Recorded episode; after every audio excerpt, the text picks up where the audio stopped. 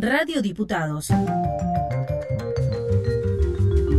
Contenido exclusivo de la Cámara de Diputados de Entre Ríos.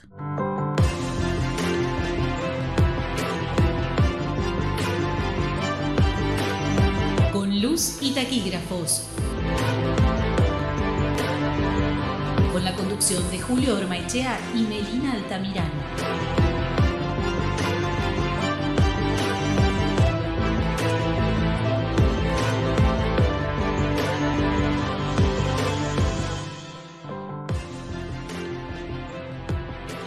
Saludos cordiales a la audiencia de Radio Diputados, la radio de la Cámara de Diputados de Entre Ríos. Mi nombre es Julio Ormaichea y les doy la bienvenida a un nuevo capítulo de Con Luz y Taquígrafos. En la conducción me acompaña Melina Altamirano. ¿Cómo estás, Meli? Bienvenida nuevamente. Hola, ¿qué tal? La verdad que feliz de volver, extrañaba ya Así que bueno, eh, con muchas ganas de hacer el programa. Te extrañamos también, así que eh, muy contento de tenerte con nosotros nuevamente. Bueno, muchas gracias. La verdad que sí, yo también los extrañaba. Y como es habitual ya, eh, la asistencia técnica está a cargo de Franco Bravo.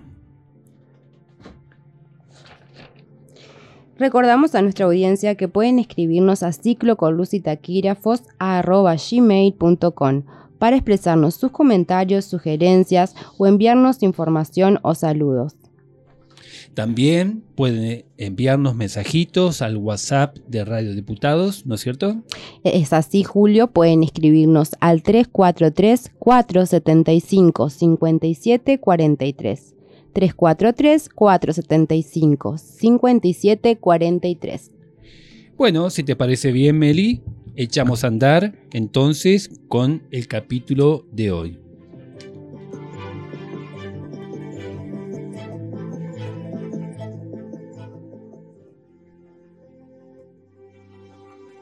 Es momento de misceláneas.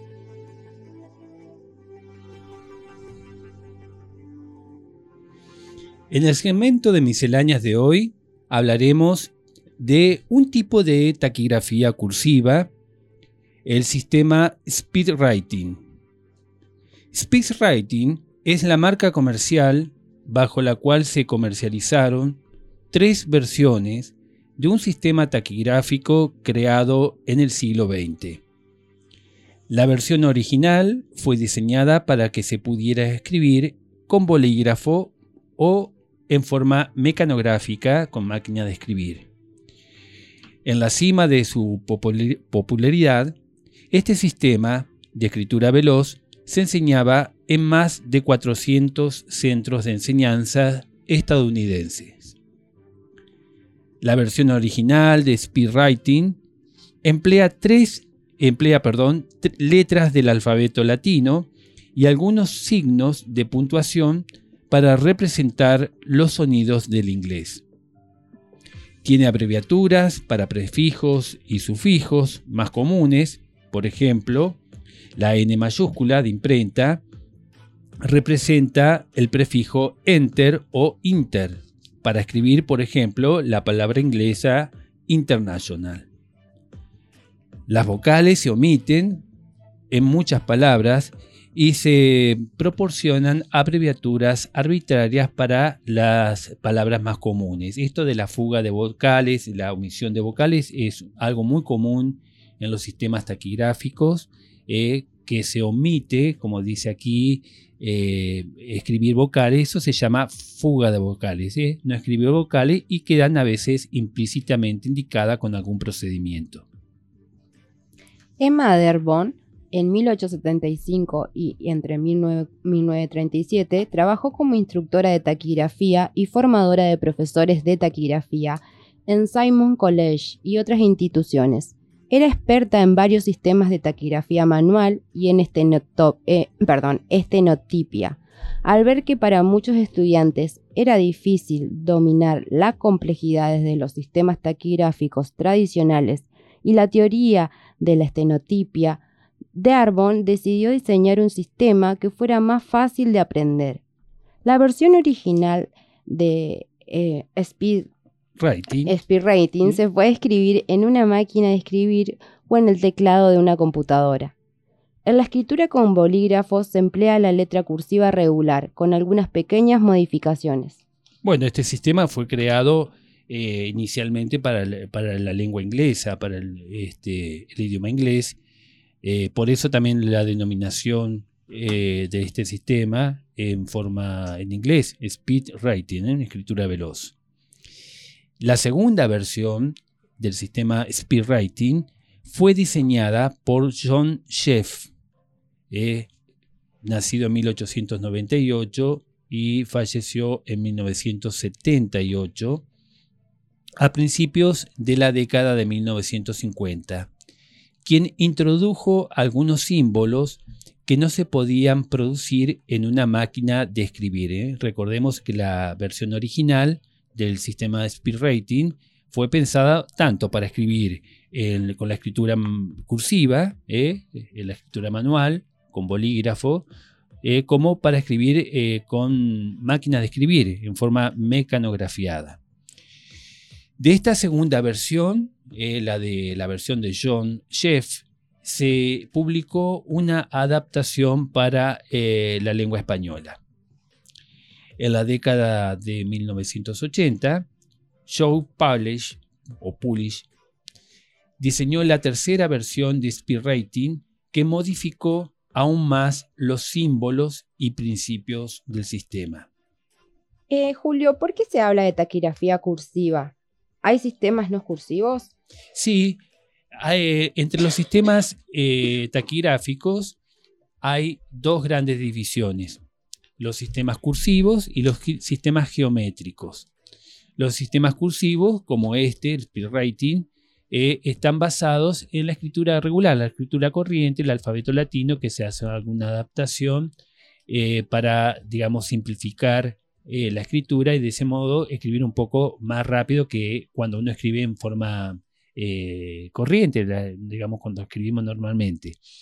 Y el avance en la taquigrafía, el avance en términos de velocidad, se logra con los sistemas geométricos que son sistemas ideados en base a figuras geométricas. ¿eh? Por ejemplo, imaginemos un círculo, eh, el círculo se lo divide en, varias fracciones y cada eh, segmento de ese círculo representa un sonido, como pasa con el sistema Pitman, por ejemplo, que fue uno de los primeros sistemas creados en forma científica, atendiendo a la fonética y ese sistema asignó un valor fonético a cada segmento de distintas, eh, distintas figuras eh, geométricas, el círculo, las líneas, eh, los cuadrados, cada segmento representa un signo.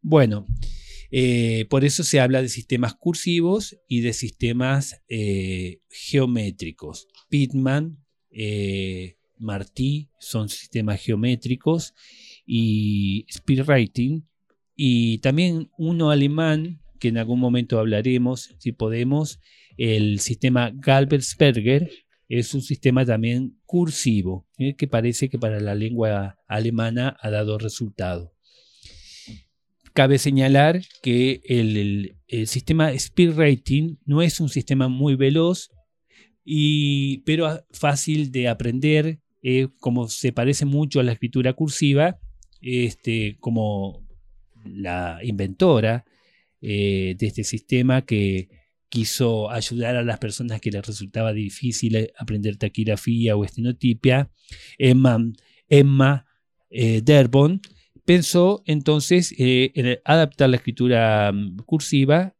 a un sistema de taquigrafía que si bien no es veloz no alcanza velocidades importantes, servía sobre todo para el comercio. En Estados Unidos, en Europa, eh, las empresas comerciales tenían, eh, tenían taquígrafos en, eh, sus equipos, como hablamos el capítulo anterior en esa película de, en, ese, sí, en, esa, en ese film, cortometraje de Tomás Alba Edison, eh, que estaba la, la, taquígrafa en una oficina comercial trabajando y estaba extenuada. Bueno, vino el fonógrafo de Edison aparentemente a solucionar el problema de esta pobre mujer. este, bueno, eh, en síntesis, los sistemas, este sistema de speed rating, por ejemplo, no sería adecuado para eh, las velocidades en el Parlamento, eh, que son mayores a las de una dictado de cartas comerciales y demás, pero para el comercio ha dado buenos resultados. Y yo me atrevo a decir que también podría ser muy útil ese sistema para los psicólogos. ¿eh?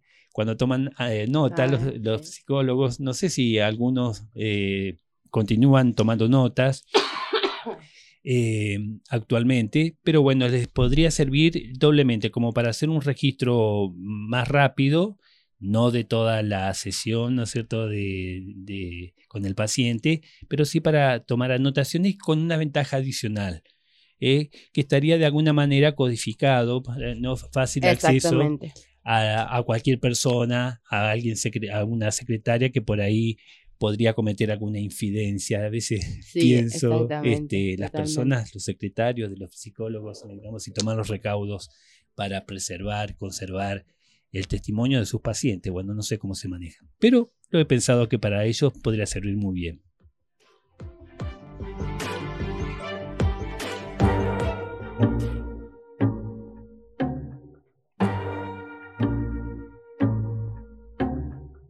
Ahora, el tema central.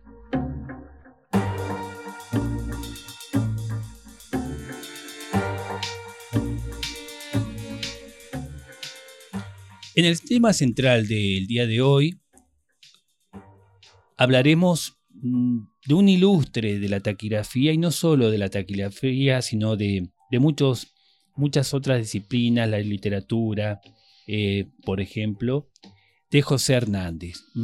Dentro de pocos días, eh, el 21, en realidad el 21 de octubre, se cumple un aniversario del fallecimiento de, José Hernández.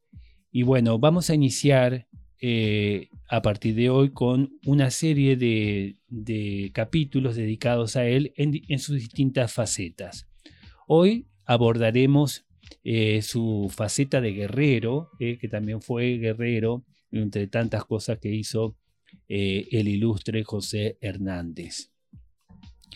Dos días después de la muerte de José Hernández, ocurrida el 21 de octubre de 1886, el diario porteño Sudamérica comenzó a publicar una extensa colaboración firmada por Pablo la Costa, con el título Martín Fierro, el poeta y el hombre.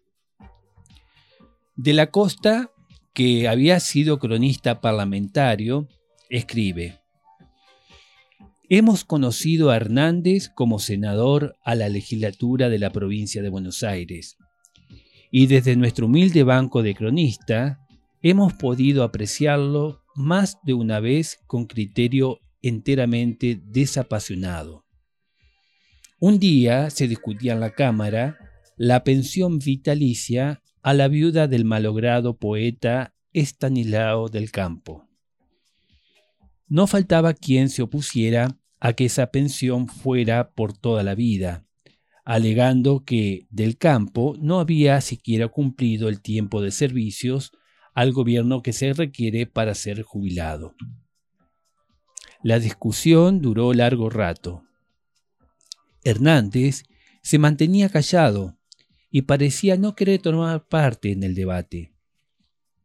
De súbito, a causa de una frase que no le sentó bien, dedicada a su verdadero amigo muerto, irguió la cabeza y dijo, ¿Es necesario que las viudas de los hombres de talento no se mueran de hambre?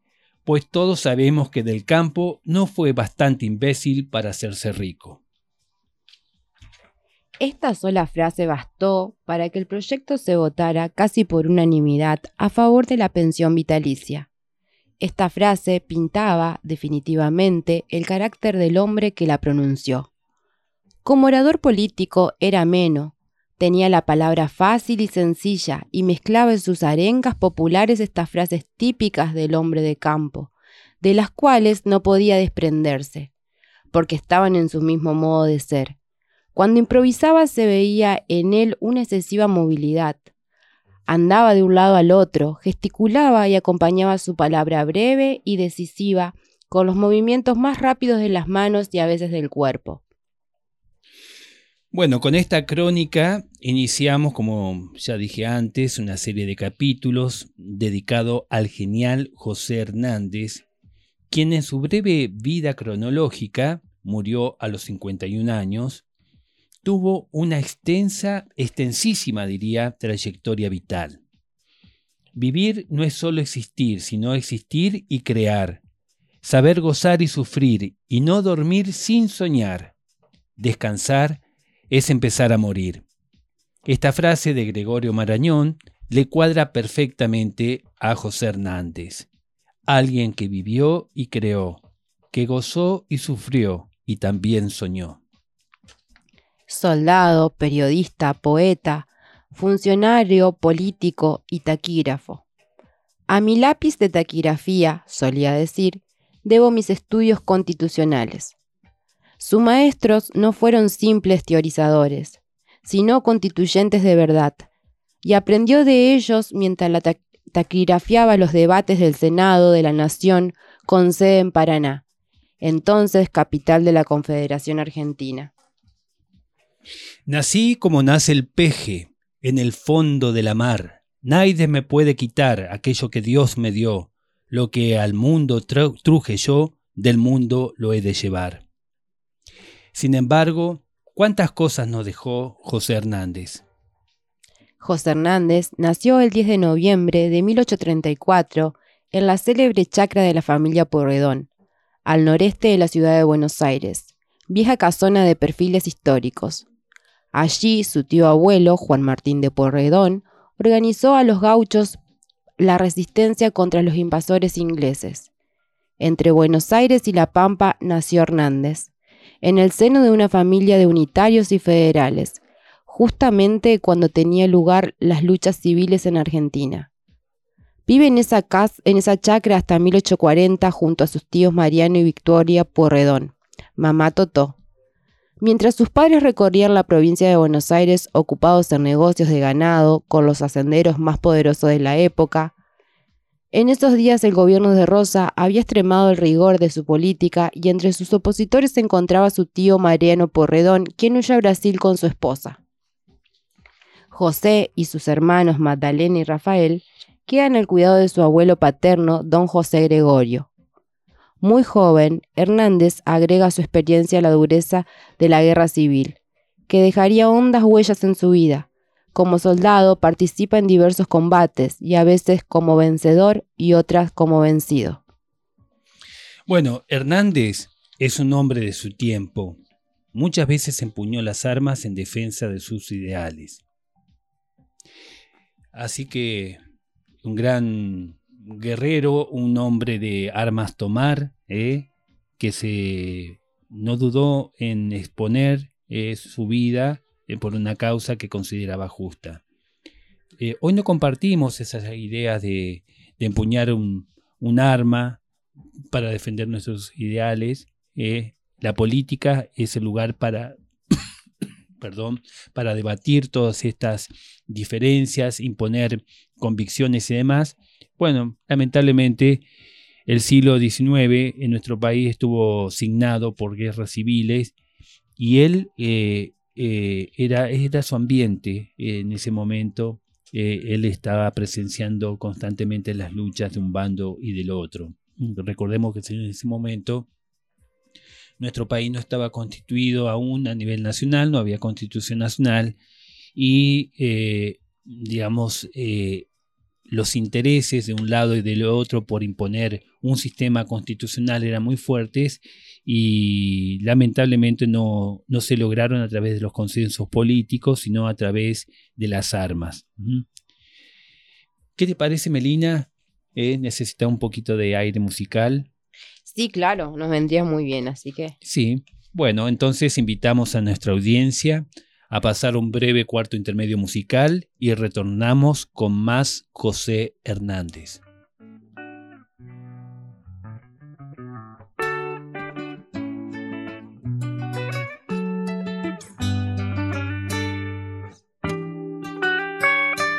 Y es la voz que lo canta y es por sentir que me atrevo con las raíces que tantos olvidan persiguiendo foráneos modelos, tradiciones del país que forjaron aquello en Fortines, aguantando el malón traicionero que bien describe José Hernández en su Martín la zamba que hasta me trajo este guitarrero.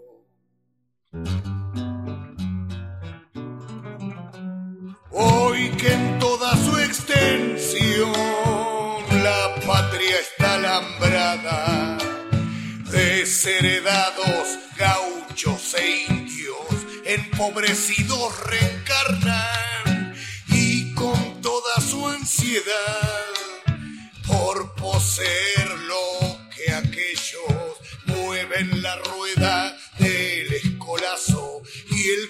condenable escapismo siniestro que me describe en su cotidiano plato de alimento. Miente la historia, digo, en la zamba de este guitarrero.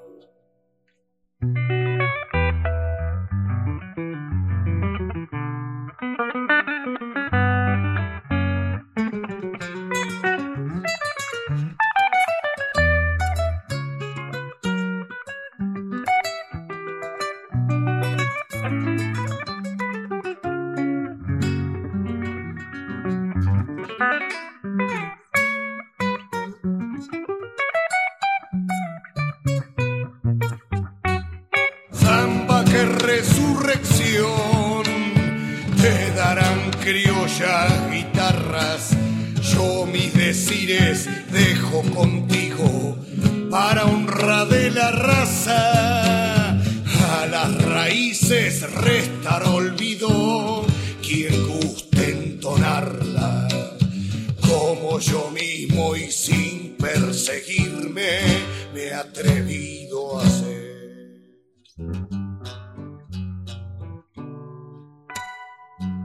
reanudamos con luz y taquígrafos por radiodiputados, repasando la vida y obra del soldado, periodista, poeta, político y taquígrafo José Hernández, máximo exponente de la literatura gauchesca, autor del, del Martín Fierro. Y Melina, en el capítulo anterior, con Alfredo, eh, Hoffman, a quien le mandamos, a quien le mandamos un saludo, eh, que nos socorre Alfredo cada vez que necesitamos auxilio de conducción. La verdad que sí, Alfredo, un genio que siempre me está salvando, yo que vivo enferma, y escuché los programas y la verdad que me daba miedo. Yo dije, me va a reemplazar Alfredo en cualquier momento. Tengo que volver rápido.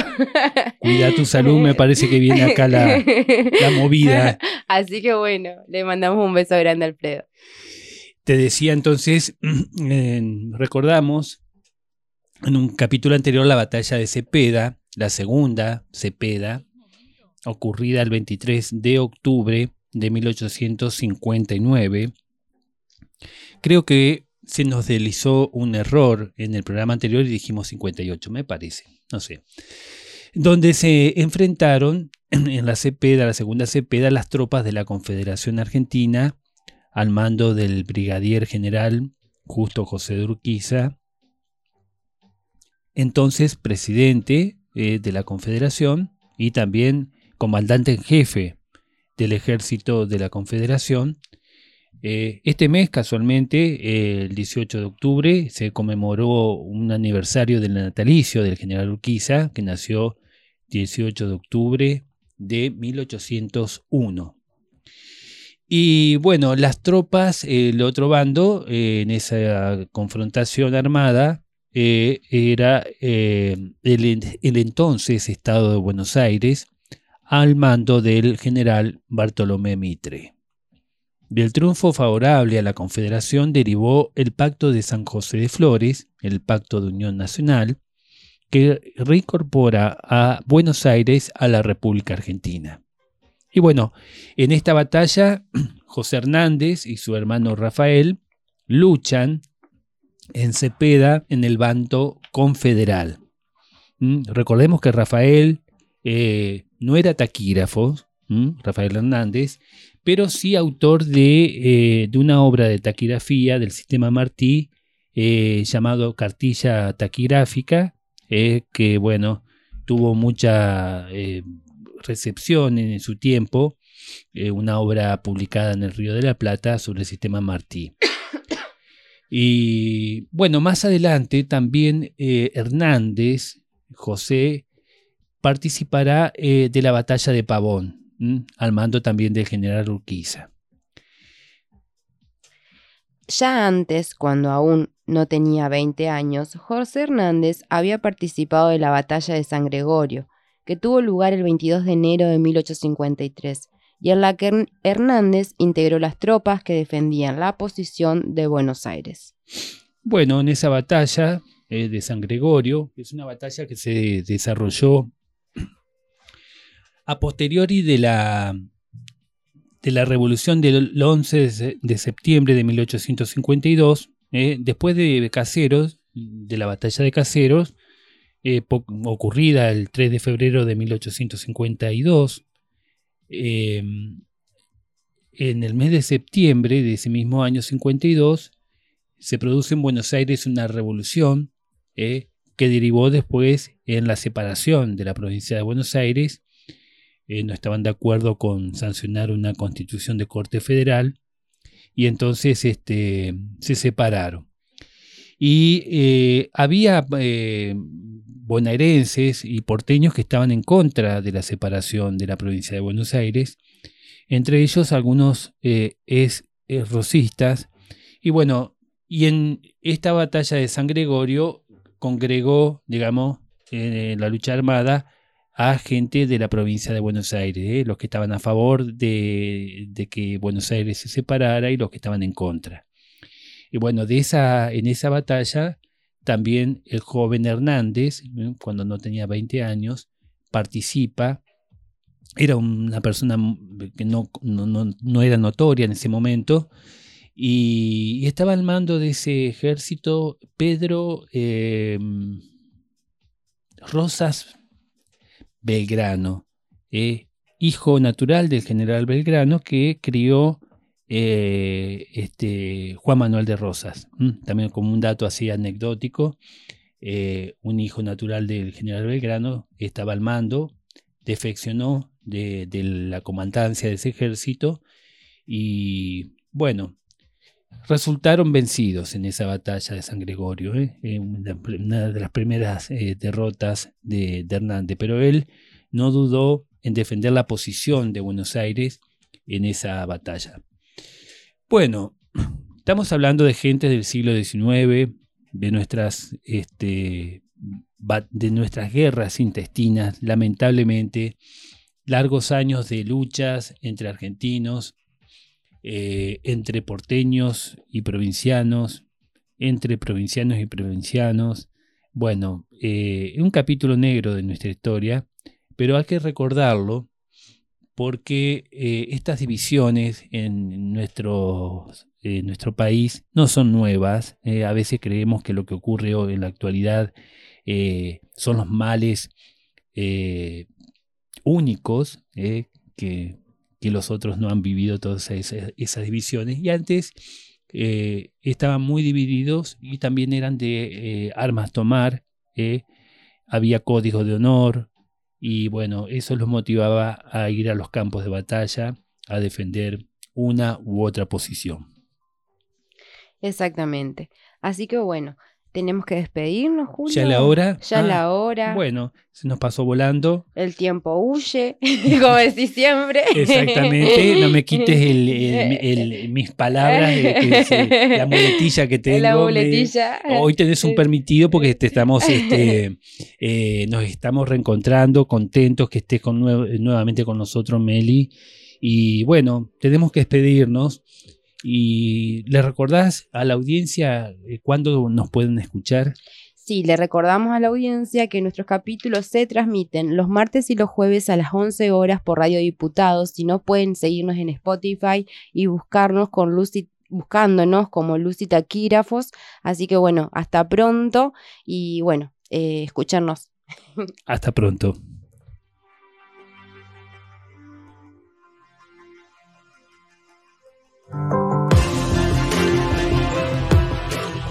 Hasta acá compartimos con Lucy Taquígrafos.